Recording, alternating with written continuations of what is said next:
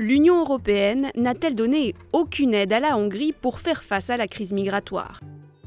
Dans un post Facebook publié le 23 mars dernier à la veille du sommet de l'OTAN et de l'Union européenne à Bruxelles, la ministre de la Justice hongroise Judith Varga a fait une déclaration catégorique. Lorsque nous avons arrêté la migration, conformément aux conventions internationales, nous n'avons reçu aucune aide de l'UE. Pourtant, entre 2014 et 2020, l'Union européenne a apporté un soutien financier important aux efforts de protection des frontières hongroises. 110 millions d'euros versés pour aider à la gestion des frontières, à la sécurité intérieure et aux tâches liées à la migration. La Hongrie a aussi demandé et reçu une aide d'urgence de l'UE à quatre reprises.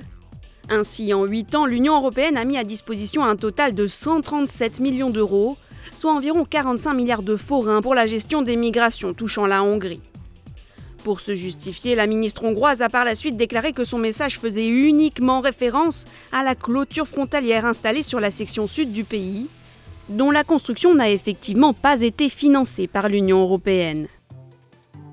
Érigée en 2015 contre l'avis de l'UE, cette barrière métallique est aujourd'hui très controversée en Europe.